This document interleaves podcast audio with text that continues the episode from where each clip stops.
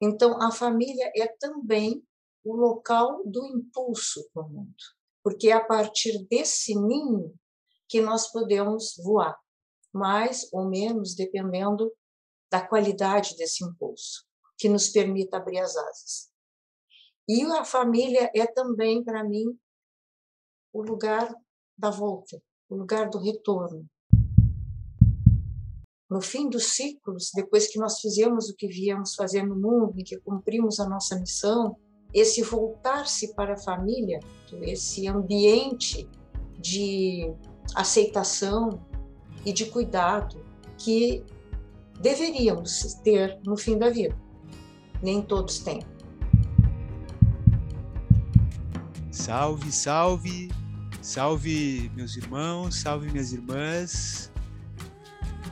Pode chegar, fica à vontade, seja bem-vinda, seja bem-vindo. Salve família é o podcast semanal do Jardim da Consciência. É um espaço que nós decidimos ampliar aí a conversa sobre família nesse tempo de transformação. E o objetivo aqui é falar sobre os temas essenciais para a construção de uma vida familiar saudável. Então, se você está nos ouvindo, eu faço um convite para que curta né, e compartilhe uh, aonde você está ouvindo no Spotify, no Google Podcast. Seja muito bem-vindo. Lembrando também que o Jardim da Consciência é um espaço de educação não formal que desde 2018 vem acessando crianças, jovens e suas famílias com o propósito de desenvolver autoconhecimento, integridade, de cultivar a espiritualidade, a mutualidade, a convivência fraterna, a colaboração entre os seres humanos, o respeito à natureza e principalmente a todas as culturas e todas as formas de viver e caminhar sobre a Terra. Lembrando que os episódios vão ao ar todas as terças-feiras no Spotify, no Google Podcast e convidando a todos que quiserem conhecer um pouco mais sobre o nosso trabalho, que acessem o nosso site salvefamilia.com.br ou ainda o nosso projeto no Catarse, que é www.catarse.me barra Jardim da Consciência 2020. Eu sou Guilherme Fernandes dos Santos e aqui comigo a minha parceira, minha companheira. Salve família, salve ouvintes, eu sou a Aline Brustolin, que bom estar aqui. Essa é a edição de número 22, onde falaremos do tema Ciclos da Vida. Todas as manifestações de poder acontecem em círculo tudo é cíclico. O movimento da nossa galáxia, com seus sistemas planetários e estrelares, a própria Terra e as estações do ano. O vento rodopia em círculo, os pássaros constroem seus ninhos de forma circular. A vida dos seres humanos é um círculo de uma infância a outra nascimento, crescimento, reprodução, morte, renascimento. Essa é, em síntese, a declaração de Black Elk, líder Sioux da América do Norte, sobre a circularidade da vida. Somos almas antigas tendo uma experiência humana. Nossa experiência mais genuína, a conexão com os ciclos naturais da vida, entretanto, começou a se perder nos últimos 400 anos, principalmente entre os povos ocidentais. Com essa perda, nos desconectamos também de nossa capacidade de ligação com o simbólico e o sagrado. Angeles Arrien, no livro O Caminho Quádruplo, propõe uma simbologia dos quatro caminhos sagrados de constituição do ser humano em analogia com as quatro direções norte, sul, leste, oeste, olhar para os ciclos da nossa vida a partir da perenidade da existência potencializa o pertencimento e a visão de totalidade.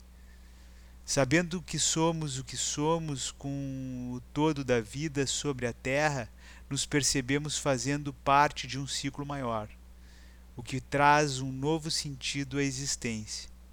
É esse o caminho que desejamos trilhar nesse episódio do Salve Família, com nossa querida convidada Zuleika Jardim. A Zuleika tem formação jurídica, foi promotora da Justiça Militar da União, atuou no magistério superior na área do direito criminal, é especialista em psicologia transpessoal pela Unipasul e faz parte das Tendas e Clãs do Sul, movimento dos Guardiães do Amanhã. Além disso, ela é facilitadora de grupos femininos voltados para o autoconhecimento desde 2001, além de ser uma estudiosa e praticante da astrologia de viés psicológico. Salve Zuleika, seja muito bem-vinda. Obrigada, é um prazer estar aqui com vocês. Maravilha, Zuleika, a gente tem assim nesse né, como ponto de partida essa ideia de tecermos juntos com todos os convidados que participam aqui do nosso estúdio virtual do Salve Família, um, uma definição né, deste momento sobre família, né? Então, gostaria de partir da tua visão, assim, que eu adoro te ouvir, adoro escutar a, a tua partilha a partir do ponto onde tu estás aí, e queria te convidar agora a falar sobre essa definição dessa palavra que nos movimenta tanto, né? Então, é isso, e aí te passo o bastão de fala. ah, obrigada pela passagem do bastão. Ah, é família, para mim, é uma série de coisas, mas se pudesse resumir, eu diria que família é um laboratório.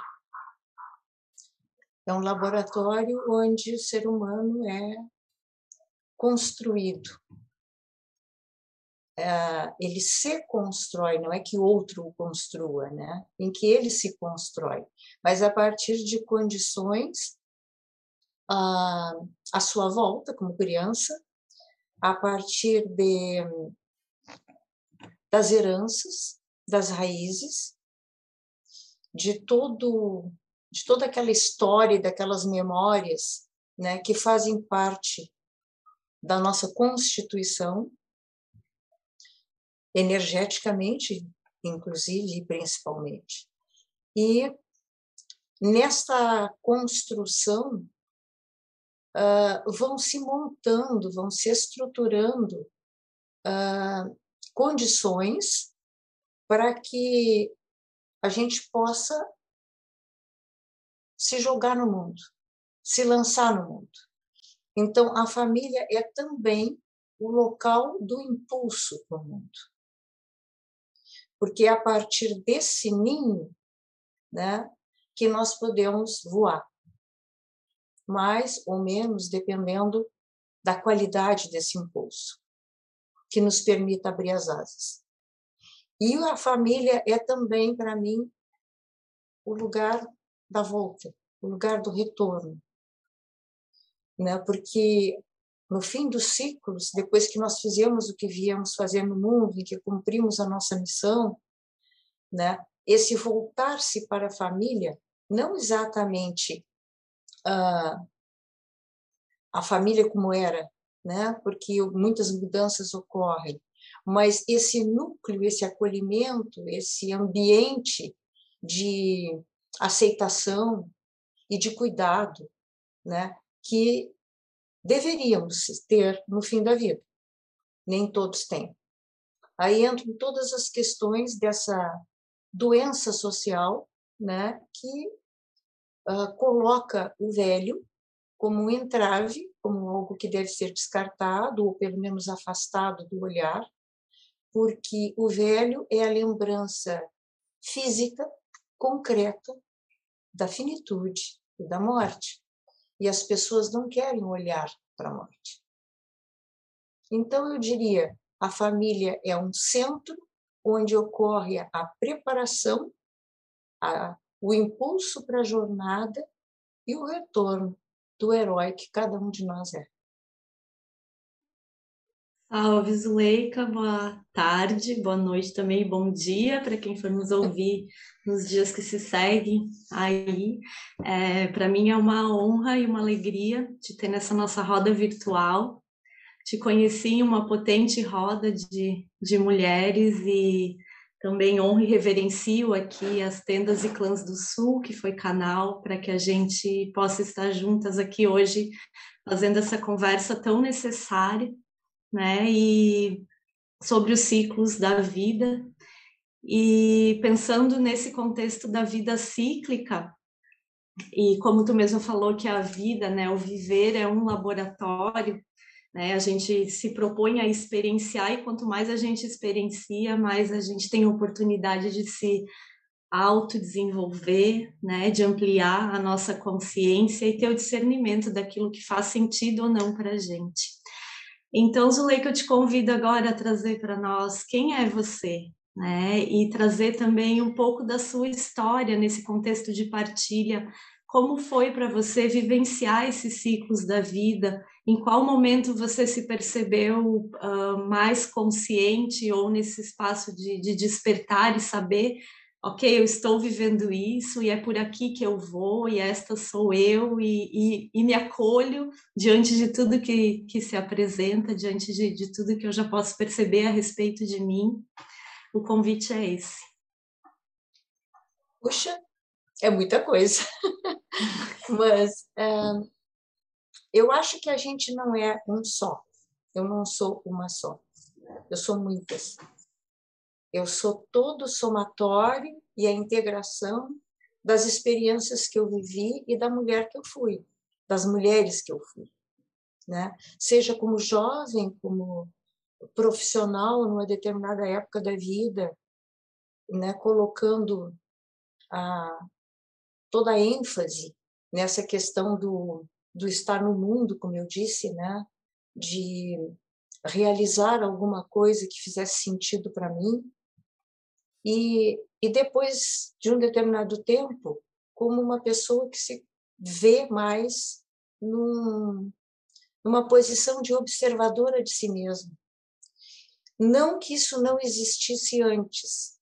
Eu acho que, de uma certa forma, eu lembro assim, de vivências e de experiências em que eu sempre fui muito intuitiva e me deixei ligar, levar e, e viver de acordo com o que o coração pedia né? E, e nunca me arrependi. Muitas vezes a mente dizia para ir para um lado, mas o coração dizia que era pelo outro e eu preferia seguir o coração. Né? Então, e essa questão também, que é uma coisa muito básica minha, de aceitar os ritmos, de aceitar o momento. Né? Então, essa percepção de quando é que é o momento de estar fora e de quando é o momento de estar dentro. Acho que sou muito uma observadora do meu próprio corpo. Eu sempre me liguei muito aos ritmos do corpo, né? ao que o corpo me pede, tanto em termos de alimentação, em termos de descanso ou ação. Né? Eu acho que o corpo fala se a gente souber prestar atenção a ele. Então, isso sempre esteve presente. Né? Agora, com essa base, né, eu vivi ciclos muito diferentes. Né? Eu fui uma jovem muito tímida, muito reservada, muito. não gostava de me expor. Uh, depois, quando eu fui à luta, como eu digo, né, em que eu cheguei à conclusão que para eu fazer o que eu queria e precisava fazer, eu tinha que vestir armadura, elmo, pegar espada né, e ir à luta. Né? E esse ir à luta tomou uma forma muito difícil depois de ser desmanchada, que foi uma forma de defesas de me tornar uma pessoa mais dura, mais implacável, mais controladora, né, para que não me derrubassem. E confundi durante um certo tempo a assertividade necessária, até por uma época em que as mulheres tinham muita dificuldade de se afirmar, né? Havia uma luta muito grande para conseguir isso. Então eu tomei essa assertividade num sentido de rigidez, né? Num sentido de eu não vou me deixar derrubar, então tu permanece com um certo um certo distanciamento, né? E, uma, e eu perdi muito nisso uh, a suavidade do feminino, uma suavidade que era minha na infância. E para retomar isso, foi através da tenda, aos 50 anos. Então, eu realmente descobri esse caminho né, e consegui, aos poucos, caminhar de volta para aquilo que eu era, né, aquilo que eu sou como essência, através do trabalho da tenda. Quando isso ficou bem maduro em mim, a questão da profissão que eu exercia, que acho que estava tudo certo, eu precisava passar por isso, uma, uma profissão muito muito masculina, vamos dizer assim, né? Eu fui a primeira mulher no Rio Grande do Sul a dar aula de direito criminal em 78. Né? Então, eu sempre atuei numa seara eminentemente masculina. E, e aí isso chegou a um ponto em que eu não tinha mais o que fazer, porque o que eu tinha vindo fazer estava pronto. Então aquilo começou a perder o significado para mim. E foi quando eu me aposentei. E quando eu me voltei mais profundamente para essas questões psicológicas, ah, quando eu comecei a olhar a astrologia como um caminho para o autoconhecimento, né? Chegou um momento que eu dei todos os meus livros jurídicos, eu não tenho nenhum hoje, nenhuma constituição eu tenho em casa. Nunca mais fiz nada na área do direito, né? Porque eu virei a página para uma outra coisa. Algo muito mais centrado realmente no humano, não que o direito não seja centrado no humano, mas mais centrado no humano como uh, um psiquismo humano. Né? Entender o ser humano na sua caminhada, né, nas suas percepções, nas suas dificuldades, né, não mais em questão de justo ou injusto, não mais de criminoso ou não criminoso, né, mas simplesmente humano.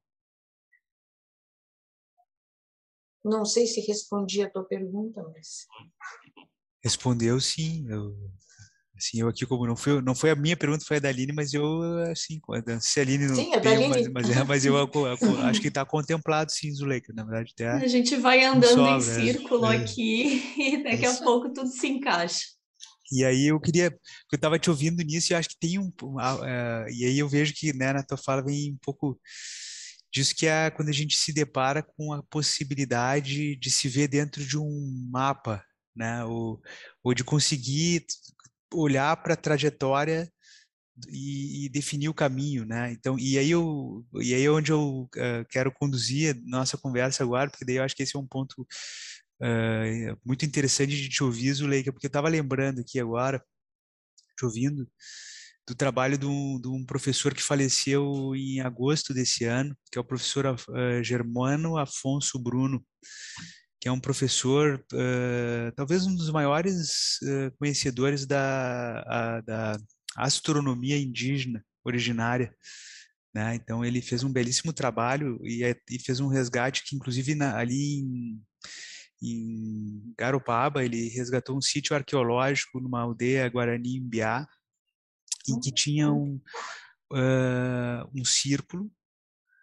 No centro tinha uma pedra no formato de obelisco voltado para leste existia uma pedra que segundo ele, o conhecimento que ele resgatou ali do povo Guarani-Imbiá, eles eram uma pedra voltada para leste, que eles uh, denominavam portal de Caraí. Para norte existia uma outra pedra que direcionava para o portal de Jacairá. A oeste era uma outra pedra que representava o portal de Tupã e a sul uma pedra que representava o portal de Nhamandu. Uhum. E aí a gente vai olhar, né? E a gente vai lá para a América do Norte e aí a gente vai ver que lá tem um, já um, um, um, acervo de conteúdo bibliográfico que já não é mais oral, né? Que já que a gente consegue acessar e tem um trabalho de uma antropóloga chamada Angela Zarian, que é uma, digamos assim, uma decodificação não só da América do Norte, mas também de outros tantos lugares que ela trouxe essa referência. Mas lá ela vai também fazer correlação direta uh, com a possibilidade de a gente ver também quatro caminhos, né? Digamos assim, o caminho do guerreiro, que vai trazer a presença, o caminho do curador, que vai falar do coração, o caminho do visionário, que vai falar da verdade, o caminho do mestre, que vai falar da sabedoria, e aí, nesse sentido, assim, eu gostaria de te uh, provocar e, e, aí falar dessa, de como manifestamos essa, essa circularidade em cada ciclo da vida. Né? E aí eu queria ver, eu, uh, te convidar agora, te devolvendo novamente o bastão, para te falar um pouco sobre essa sobre o ciclo a partir dessas visões em que eu trouxe um pouco lá da referência da América, aqui da América do Sul e também lá da América do Norte, mas que a gente poderia citar outras tantas aí de outros continentes, de outras tradições. Sem dúvida, a, esse, essa obra da Angela em que é o Caminho Quádruplo, foi trabalhado na minha geração de tenda, né? Nós, na Tenda da Lua, acho que no primeiro ou segundo ano da Tenda da Lua, a gente trabalhou todo o Caminho Quádruplo. Naquele sistema da tenda, né, de partilha de encontros, de vivências, e foi muito forte. E, e essa questão da, dos quatro elementos, dos quatro portais, né, uh, tá, está manifestado em várias outras sabedorias antigas, né, e até mesmo na uh, quando a gente pensa dos alquimistas, né, nos quatro temperamentos e uh, as funções da personalidade do que, que o Jung trouxe, enfim, essa, essa visão quatripartida né, da, da realidade e a afinidade que cada um de nós tem com mais com um elemento do que com outro, né? Uh, isso faz parte da história humana. Então, se nós vamos pensar assim em questão de ciclos da vida, eu, eu acho que não dá para fazer uma separação entre o quando é que tu vive um ou outro, ou mais um ou mais outro. Porque isso depende de cada pessoa, das suas características, né? E depende uh, do momento da vida, é lógico, mas isso em relação à, à especificidade de cada um. E, mas eu penso assim, como tudo é circular, né? não tem como a gente dividir porque nós vivemos simultaneamente os quatro, o tempo inteiro. Porque existe uma interdependência entre esses quatro uh, arquétipos. Né? Então, se tu fores pensar assim, é o jovem que vive guerreiro, é o velho que vive guerreiro, tá? que, como é que é o guerreiro jovem, como é que é o guerreiro na idade adulta, como é que é o guerreiro na, ele está presente sempre. O, os objetivos podem ser diversos, a forma de se, digamos assim, de se colocar como uma presença de poder, que é a lição do guerreiro, né? É diferente, é, mas é sempre ele. E eu não posso pensar assim no guerreiro como aquele que encontra o seu alinhamento, né, que encontra em si tá, essa, esse poder, sem antes pensar encontrar a própria verdade, em ser fiel à sua essência. né? É encontrar aquilo que a gente poderia chamar o meu nome sagrado.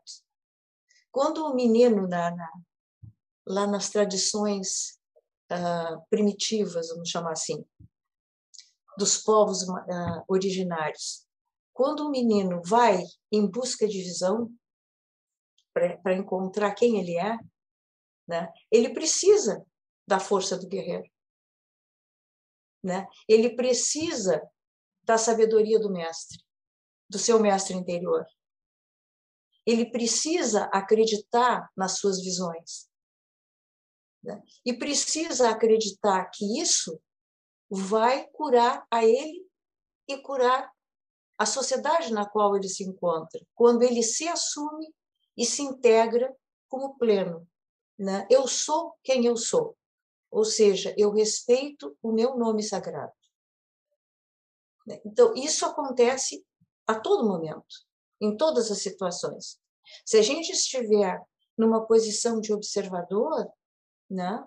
Uh, por exemplo, no momento que nós estamos vivendo, se a gente for pensar no momento coletivo, né, este é um momento de silêncio, de interiorização,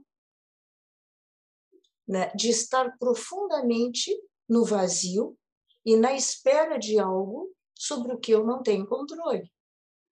Né? Eu só posso encontrar o caminho que a minha alma fala se eu escutar no silêncio.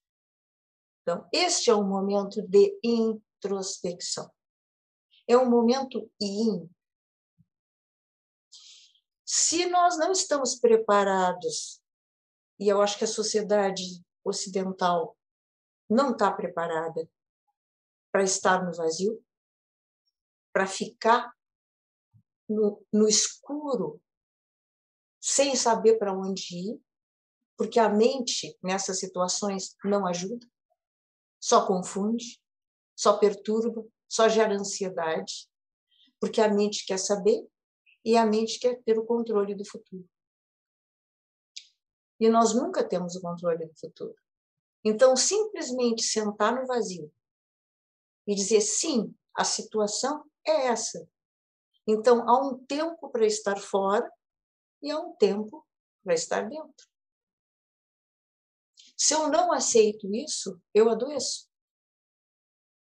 Né? Então, se é um momento da introspecção, e nós vamos falar do portal do oeste, o portal da água, a gente tem que se abrir para o emocional, para a compaixão, para a empatia, tudo aquilo que é o portal do oeste de certa forma, né? Estou falando de água como emocional, né? Nós temos que perceber as emoções perturbadoras que muitas vezes não são nossas, são captadas do entorno onde a gente está.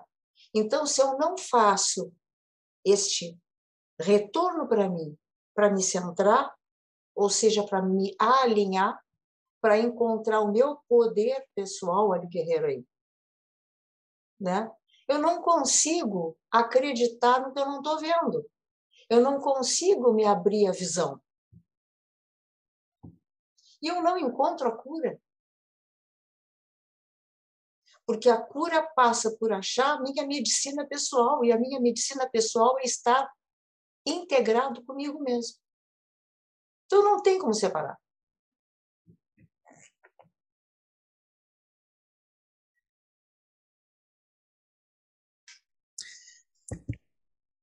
Eu te ouvindo aqui, né, eu tava lembrando muito uh, esses tempos eu tive a oportunidade de, de, enfim, de estar na presença de um, de um homem, assim, com uma presença muito uh, integrada, assim, né, de uma... Uh, e aí ele me disse o seguinte, que na verdade a gente sempre uh, precisa se colocar no, no centro, né, para identificar uh, qual é o melhor caminho a seguir, né, se o passo ele vai para frente, se ele vai para trás, se ele vai para o lado, se ele vai para um outro. E aí essa essa visão desse, como a Angela Zarren vai trazer desse caminho quádruplo, né? A gente, a partir do momento que a gente se coloca nesse eixo central, a gente abre um, um outro campo, que é um campo espacial, né? Que é uma condição que nos e aí eu gosto muito dessa da, de, da, da forma de ver dos povos originários, porque ela vai, eh, digamos, fazer, falar de uma forma muito mais simples, né? Digamos assim, que ela vai falar do mundo do alto, do mundo do meio e do mundo de baixo, né? Então eu acredito que Isso. quando a gente se coloca nessa nesse eixo, assim, mesmo que a gente se veja às vezes tendo que estar mais num, mais no outro, mas a gente não mergulha tanto nem em um nem em outro, né? Porque eu acredito não se perde não é, se perde. Porque a gente uhum. vive num contexto social em que a gente está muito no guerreiro ou na guerreira, né? E no amante, ou na amante, ou no curador, ou na curadora, né? Porque daí a gente fica nesse eixo de consumo, né? De trabalhar, trabalhar, trabalhar, trabalhar, trabalhar, para consumir, consumir para os nossos desejos, desejos, desejos, mas a gente não faz o, o assim esse equilíbrio eu vejo assim que é uma de olhar para os nossos sentimentos de mergulhar nas nossas águas nas nossas más águas.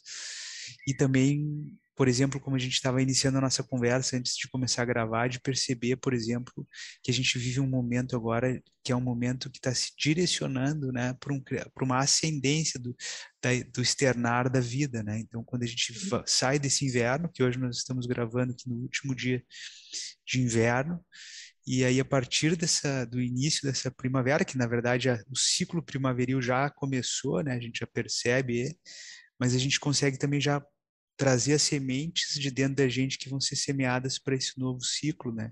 E a gente equilibra também essa coisa.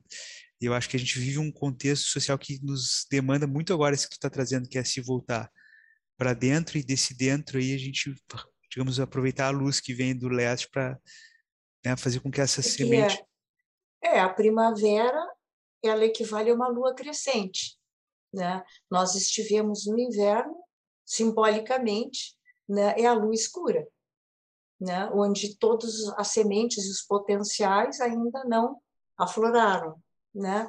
Então, começa os primeiros sinais das novas plantinhas começam a aparecer na, na lua crescente. Mas o trabalho é muito é muito interessante nessa fase, porque é a fase em que nós temos que fazer ajustes, né? E limpar as ervas daninhas para que essas essas coisas que surgem ainda muito uh, frágeis, né? Muito pequenas, uh, não sejam destruídas. Então a nossa responsabilidade é ser o bom jardineiro, hum. né? É separar aquilo que realmente vai dar o fruto colocar adubo, né? fazer todo aquele trabalho, como a gente diz, e uh, deixar de lado aqueles que, aquilo que não vai vingar. Porque não vai vingar porque, por quê? Porque não é a hora, porque não deveria ser, né? Uh, e tudo está certo como está. Né? Então, não sou eu que determino o agir da natureza. Né? Eu simplesmente sigo o que a natureza me propõe. Isso vale para qualquer situação, né? Seja concreta, seja cuidar de um jardim, seja cuidar dessa deste tornar-se humano de que fala o crema, né? Uhum. A gente está sempre olhando para potenciais que surgem, né? A cada primavera interna, né? Potenciais que surgem depois que a gente ficou quietinho no silêncio, né? Para onde a alma nos conduz? Né? E o que, que eu tenho que fazer para trazer isso para fora, ou seja, para expiração. Eu inspiro e eu expiro. Eu comunico, eu manifesto, eu sustento, né? Mas eu parto sempre da lua nova, do escuro. Que se a gente Esse quiser movimento da, de... da riqueza do inconsciente, né? É esse movimento de olhar para a natureza e observar os ciclos naturais, ele é muito curador e muito transformador, né? Porque aí a gente passa a se sensibilizar com a, com a sabedoria que cada forma de vida do planeta carrega, né? E olhar para os reinos da natureza de uma forma profunda e aí inicia esse movimento de, de, de, da busca da inteireza, né? De você se sentir uma partezinha do todo, uma célula da Terra, e vai aos pouquinhos voltando para o seu centro. E me parece assim, na minha visão, é que não tem como a gente estar nesse core se a gente não olha, desenvolver um olhar consciente também por aqueles que vieram antes de nós, né? E uhum. cada um na, na nossa sociedade ocupa um papel muito importante. Né? Cada pessoa que está em determinado ciclo da vida ocupa um papel fundamental para fazer essa roda girar de uma forma mais orgânica, mais fluida, mais bela. E aí eu trago essa reflexão, né? Como que nós estamos lidando com a geração que veio antes da gente, né? Com os nossos avós. Como a gente enxerga e, e lida e se relaciona com essas, com esses seres que, que mereciam uh, uh, ter a sua sabedoria honrada.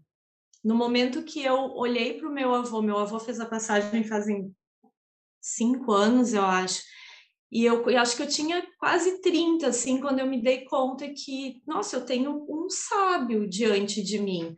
E eu posso olhar ele, reverenciar ele por esses aspectos, porque olha tudo que esse homem já viveu e o que ele pode me trazer a partir disso.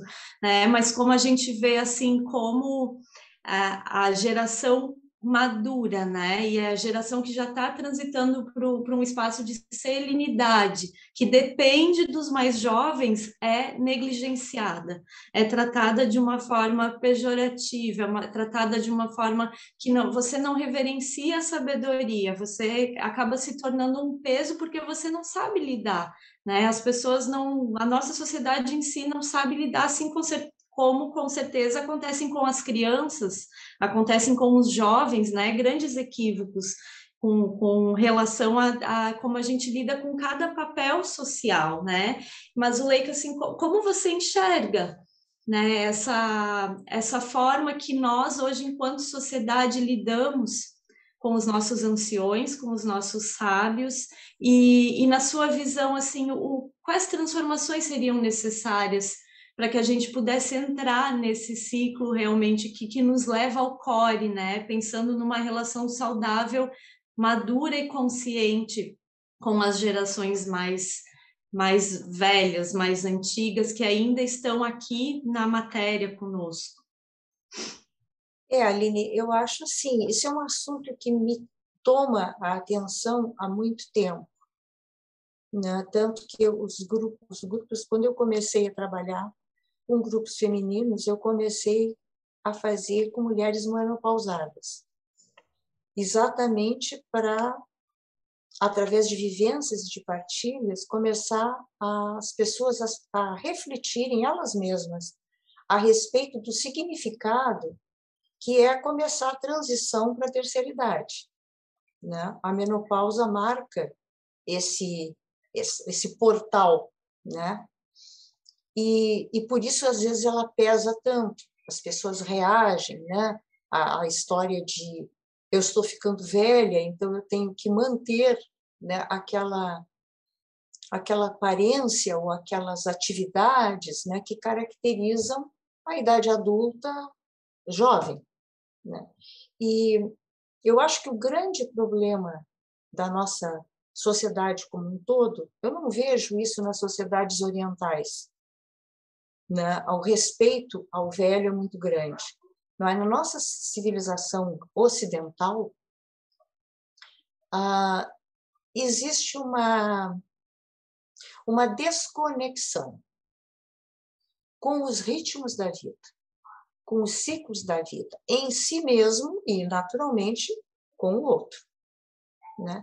Então, há uma coisa meio deturpada, louca, vamos dizer assim, que é aquela ideia de que eu posso manter a vida sem movimento. Ou seja, eu vou ser eternamente jovem. Peter Pan. Né?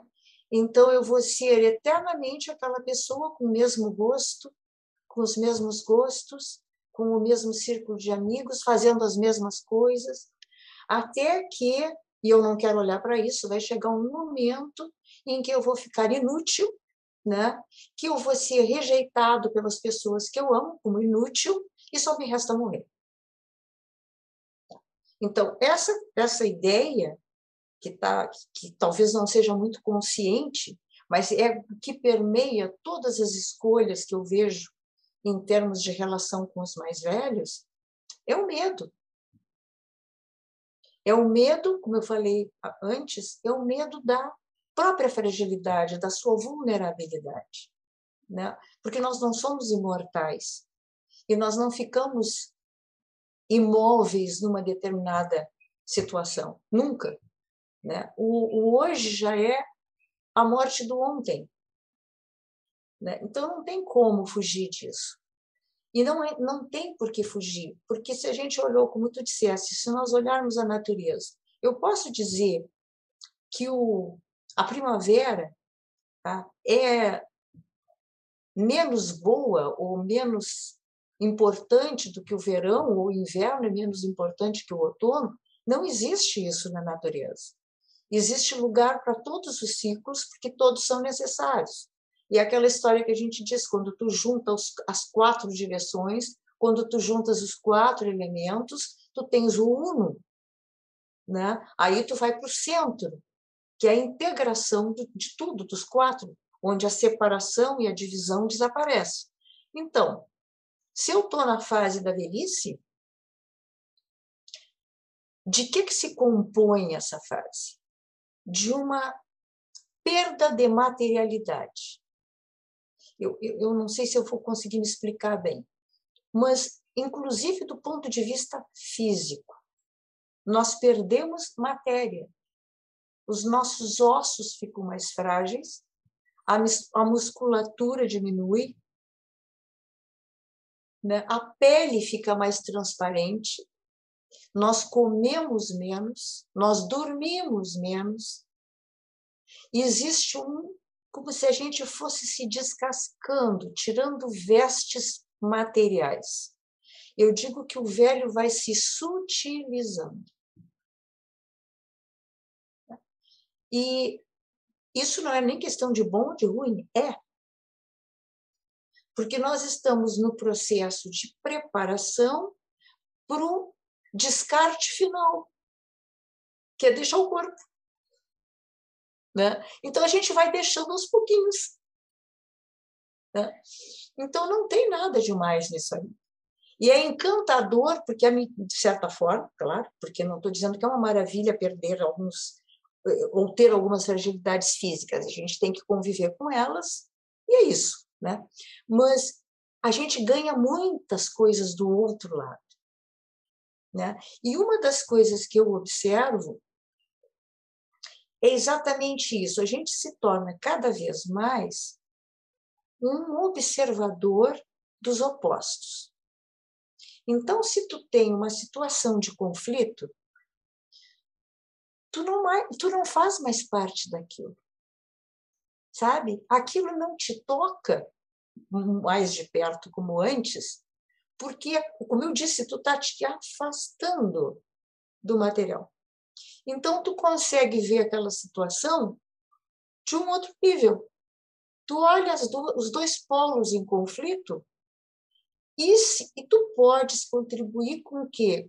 Com algo que vai superar a divisão, que vai superar esse conflito, porque tu está vendo a coisa de um outro patamar. Acredito que isso seja uma característica daquilo que se chama sabedoria do velho. E, além disso tudo, nós temos o quê? Nós somos os guardiões da memória. Da memória familiar, da memória cultural, da memória social. Né? Guardiões da memória em que sentido? Porque se eu não tenho memória, que são as nossas raízes, eu não tenho bases. Qual é a memória que o jovem tem? Que não vivenciou coisas de 50 anos atrás e que acha que está vivendo uma coisa inusitada e que a gente já viveu. Não tem novidade nenhuma. É apenas uma outra manifestação da mesma coisa. Porque o ser humano, em última análise, é simples.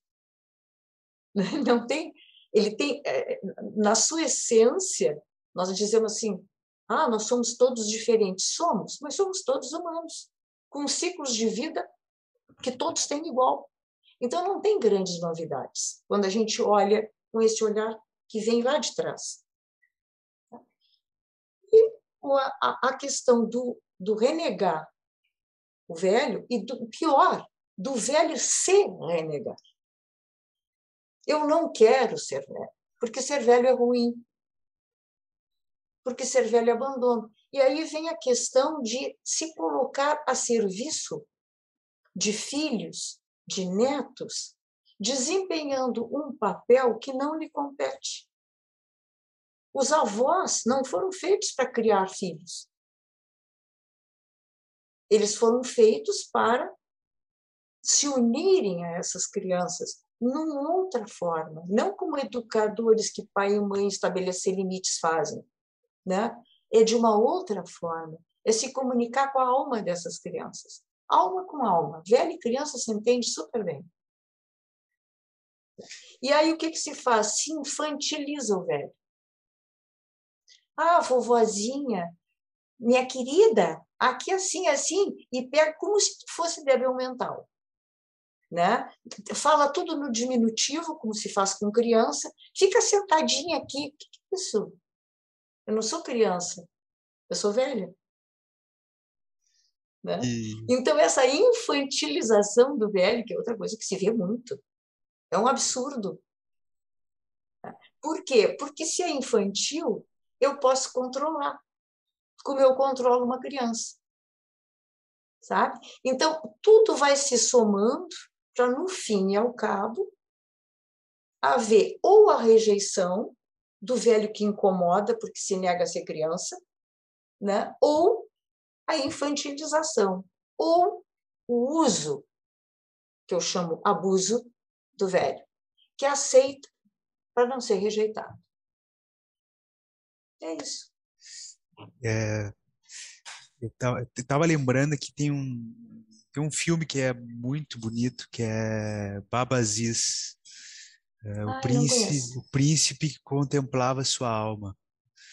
Maravilhoso, Zuleika. Ele é, e ele conta a história, na verdade, de um, de um homem, de um derviche, que ele, assim, o pano de fundo é um encontro de derviches.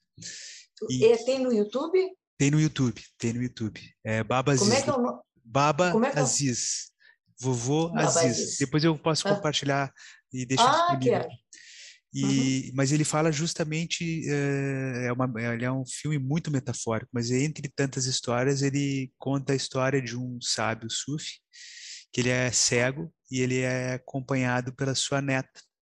E os olhos dele é a neta, são a neta. E ele, até que chega um momento, na verdade, que ele é, ele sabe o momento, digamos assim, que ele tem que deixar o corpo, né? Então ele uhum. ele vai e ele passa o manto, né? Então assim ele entrega o manto, que eles são muito assim o manto se tem uma representação muito simbólica para dentro da cultura e da tradição sufi. Então uh, esse é um filme que fala de uma forma muito bonita desse processo. Né? Então acho que esse é um, para mim me toca muito. Estava aqui te ouvindo e lembrando muito desse filme porque eu acho que ele resgata muito esse papel, que é um papel de uma conexão com o ambiente, com a não matéria, né? Na verdade, assim, com essa que é à medida que, que a gente vai se desmaterializando, a gente vai também entrando para um outro espaço de matéria que não é isso, metafísica. Isso. E aí a gente uhum. vive uma outra transição, né? Porque a gente está morrendo para um espaço, mas a gente também está renascendo para outro. Eu e... acho assim, eu sempre digo que eu tenho uma sensação de que tu vive em dois mundos paralelos, em duas dimensões paralelas, com um pé em cada um. Isso ficou muito forte o ano passado para mim. Eu me sentia literalmente em dois mundos paralelos. E, e agora foi bom ter falado sobre esse filme de passar o manto, porque eu tive uma, uma experiência com a minha filha, minha filha é psicóloga, a filha mais velha, e a gente tem conversas assim o tempo inteiro, né? Bem, digo que a gente faz terapia em dupla. E, e aí ela me falou de uma coisa foi muito interessante.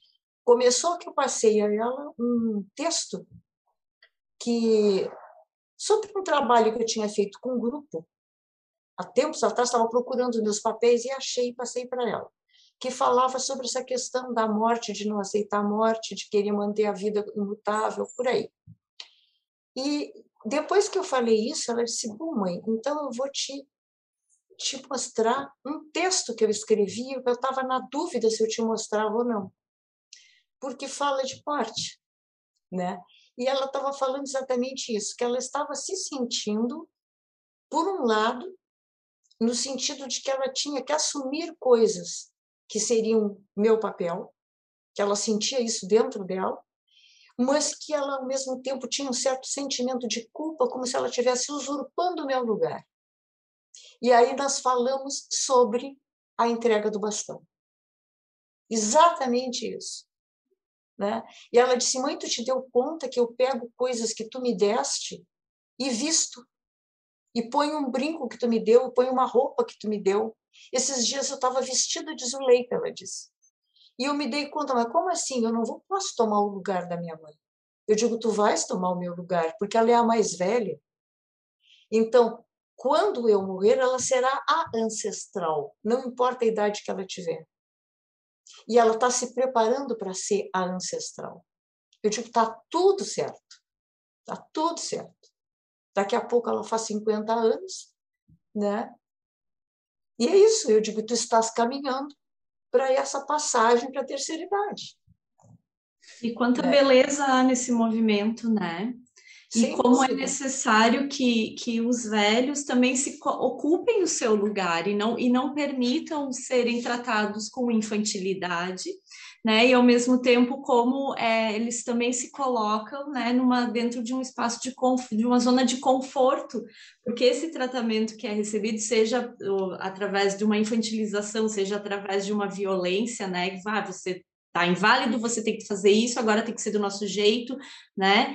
Ele, ambos te colocam dentro de uma, de uma zona de, de não ação mais, né? De não tomar mais a, as escolhas, as, as rédeas para a sua vida, né? E claro que, que, que exige muito da, uma adequação, uma readaptação de tudo, à medida que teu corpo vai pedindo esse recolhimento. Então é, é um processo assim muito complexo e ao mesmo tempo muito simples para todos, se a gente simplesmente uh, olhar com olhos de ver, né? E, e, sentir, porque é orgânico, ele é totalmente orgânico e faz parte do ciclo natural da vida. E é, é muito lindo, assim, ouvir essa tua narrativa, né? De ter oportunidade entre gerações de fazer também essa é, esse processo que sempre é uma cura que acontece, né? Porque existem muito a ser resgatado sempre entre mães e filhas, pais e filhas, e quando as gerações estão abertas para isso, né? Olhar com clareza quem é a minha mãe, quem sou Sim. eu, né? E eu acho que é interessante assim que o processo sempre se fala assim, ah, o velho guardião das sementes, tá? Isso a gente vê na tenda, enfim.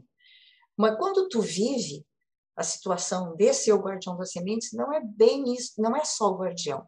Esses dias eu me dei conta que eu me sentia ah, dupla, assim. Ah, tu tens as memórias, né? Tu tens aquelas coisas que ah, sintetizam a tua caminhada e que sintetizam de certa forma o, a experiência familiar como um todo, né? Tu tem visão clara disso aí e, e tu vai transmitir isso, essa síntese, essa semente, né? Tu vai transmitir. Então tu vai uh, plantar onde e eu me dei conta do seguinte, que eu sou, ao mesmo tempo, a semente, a guardiã e o útero onde a semente está tá sendo gestada. É, é uma coisa maluca até, mas era bem assim que eu me senti. Eu sou tudo ali. Tá? Tu reúne as três coisas, porque é de mim que vai nascer, ou já nasceu, né? fisicamente uma filha que vai dar continuidade. Então, sabe, é um sem fim de evolução, de transformação, de curas, porque ela não vai ser a velha que eu fui, ela vai ser uma outra pessoa, né? com uma outra visão. Mas, de qualquer maneira, existe um fio condutor de toda a família né? que vai se reproduzindo e se transformando. Né? Então, aí tu começa a ver assim coisas das gerações anteriores, dos ancestrais, se manifestarem numa neta, no neto, né? É como se tu visse uh, ressuscitado um ancestral ali. Né? Vocês que têm filhos já devem ter notado isso. Né? Então é muito mágico isso.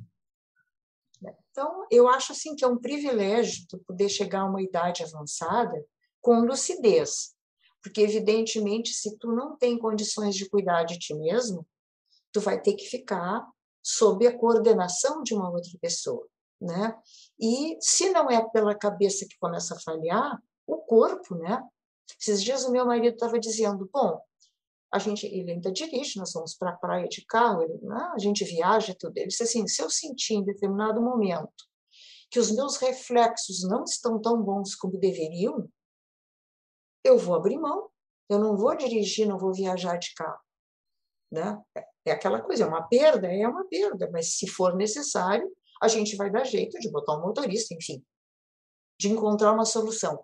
Então, aceitar que algumas coisas a gente não vai poder fazer mais. Né? Tem gente que está com 90 anos e não quer ninguém acompanhando em casa. Tu tem que ter. Né? São coisinhas assim que aí entra na história do ah, o velho é teimoso. Não, talvez ele não queira interferência, que é diferente. Né? Então, saber o como cuidar sem interferir é muito importante. É isso, e uh, eu acho que também essa possibilidade, por exemplo, que eu tive a oportunidade, por exemplo, de, de, de cuidar do meu avô, né?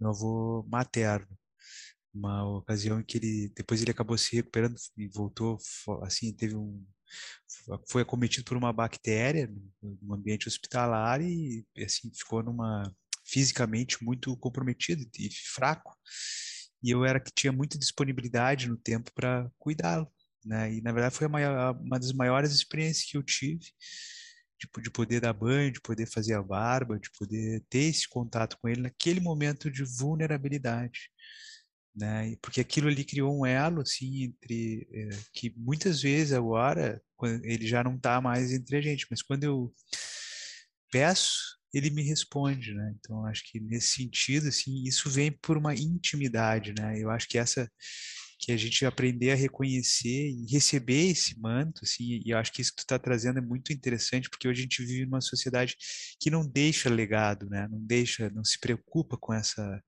com, com, com isso que a gente acaba deixando de qualquer maneira, porque a gente vai, a exemplo do que a gente faz, muitas vezes a gente deixa os nossos filhos agindo numa sombra nossa, na verdade, que eles acabam não percebendo. É. E se a gente se percebe e constrói essa passagem, a gente também ajuda que eles, que eles consigam, digamos assim, potencializar, a, digamos, a sua matéria orgânica pegar dessa sombra, né, um pouco também de, de possibilidade de transformar isso em força vital, né, para seguir nesse fluxo, né.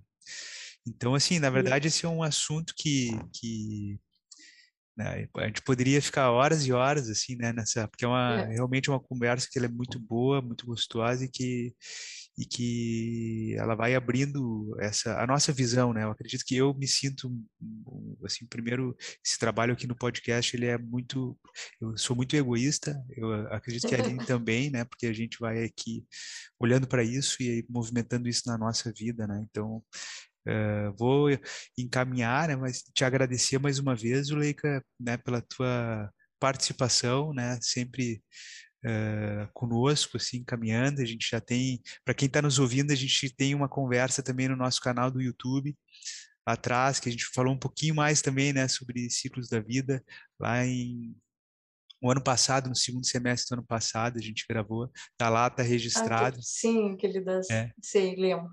Uhum. E aí, então, quem quiser uh, chegar, foi um círculo de empoderamento de educadores, né, que a gente gravou, né, então com a participação da Zuleika.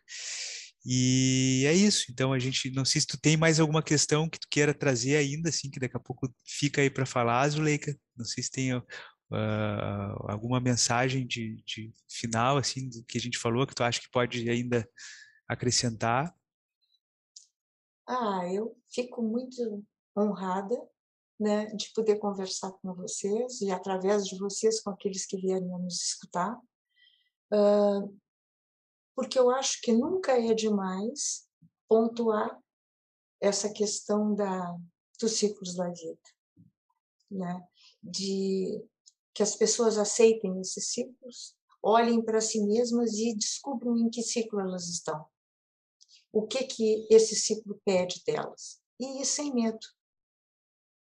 Porque eu, eu queria trazer uma, para fechar, uma, as coisas não são por acaso e eu estava vendo, acho que foi no não foi no YouTube, no Facebook, um, alguém que colocou uma resposta, um texto do Campbell, do Poder do Mito, quando ele responde no Poder do Mito, é uma pergunta do jornalista. E, e coincidentemente, este texto é um dos que eu mais gosto. E é quando ele fala de que quando tu, em última análise, quando tu está em sintonia contigo mesmo, com o teu momento, com o teu ciclo, quando tu te descobre, a, a alegria, eu chamaria assim, um estado de graça, se manifesta na tua vida. Então ele diz que o universo abre as portas, as coisas se facilitam, porque tu está no caminho, no teu caminho. Né? Então não é ser como aquela pessoa que tu admira, ou queria ser igual, ou fazer esforço para fazer uma coisa que não é a tua praia, né? Como a gente diz, mas encontrar a ti mesmo. Então, se tu está no teu ciclo, está vivendo de acordo com ele e está seguindo a voz do teu coração, está tudo certo. É isso. Então, assim a gente coloca um ponto para recomeçar num novo parágrafo, né? E eu convido, passo o bastão ali para a Aline para ela fazer uh, a colaboração dela. Eu estava pedindo para falar, Zuleika, ele não ia me deixar encerrar ele te agora. deixar no ar. Eu quero te agradecer. Ai, eu, eu sinto que quando a gente está no nosso centro, a gente passa a enxergar todos com mais empatia, né? E desenvolver efetivamente essa fraternidade e essa visão de, de, de bem, né, de fazer o bem e de sentir o, o, bem que existe em cada um e os potenciais que cada um carrega. Então, é sempre um movimento para dentro, né, e, e, que a gente possa, assim, olhar mais para todos aqueles que a gente convive diariamente com com o amor vibrando mais intensamente em nós e com um olhar mais pacífico e, e fraterno, né? Sejam crianças, sejam jovens, sejam os velhos. E gratidão imensa, Zuleika, pela tua sabedoria compartilhada. Foi um episódio muito lindo, vai ficar na história aí do Salve Família, né? E gratidão também pela tua presença no Jardim da Consciência, desde o início, aí do jardim tu, tu vens sendo uma pessoa que, que é muito importante para nós, a forma como tu, tu te coloca, né? Sempre aberta, disponível e nos trazendo as tuas ponderações, que isso para nós é muito válido, relevante e é o que a gente deseja, né? A construção dessas relações abertas, verdadeiras, né? E que só tendem a nos desenvolver sempre e, e, nos colocar no caminho, né? Quando a gente sente que está desviando, chega alguém assim de coração aberto e nos faz enxergar novamente que o, qual é o caminho, qual é a direção. Então, gratidão Zuleika por nos encontrarmos novamente aqui, né? Nessa nessa existência. Acredito que tenha sido um reencontro. Ah, também acho. gratidão a vocês e eu me coloco de novo sempre à disposição porque o trabalho de vocês é uma coisa que eu admiro demais.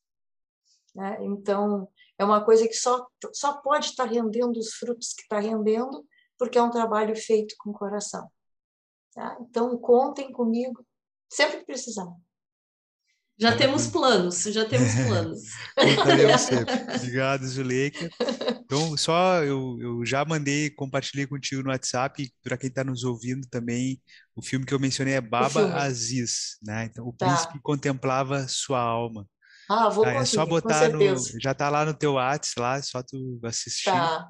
E para quem uhum. quiser, realmente é uma, vale muito a pena. Assim, é um filme de se assistir assim milhares de vezes, que cada vez que tu vê ele, é, eu já assisti acho que umas 10 vezes, assim, assim que eu posso. Sempre tem uma mensagem que a gente Exatamente. capta melhor a cada vez. Uhum. Exatamente. Então, é, é, quem quiser, tem no YouTube, ele tem várias versões.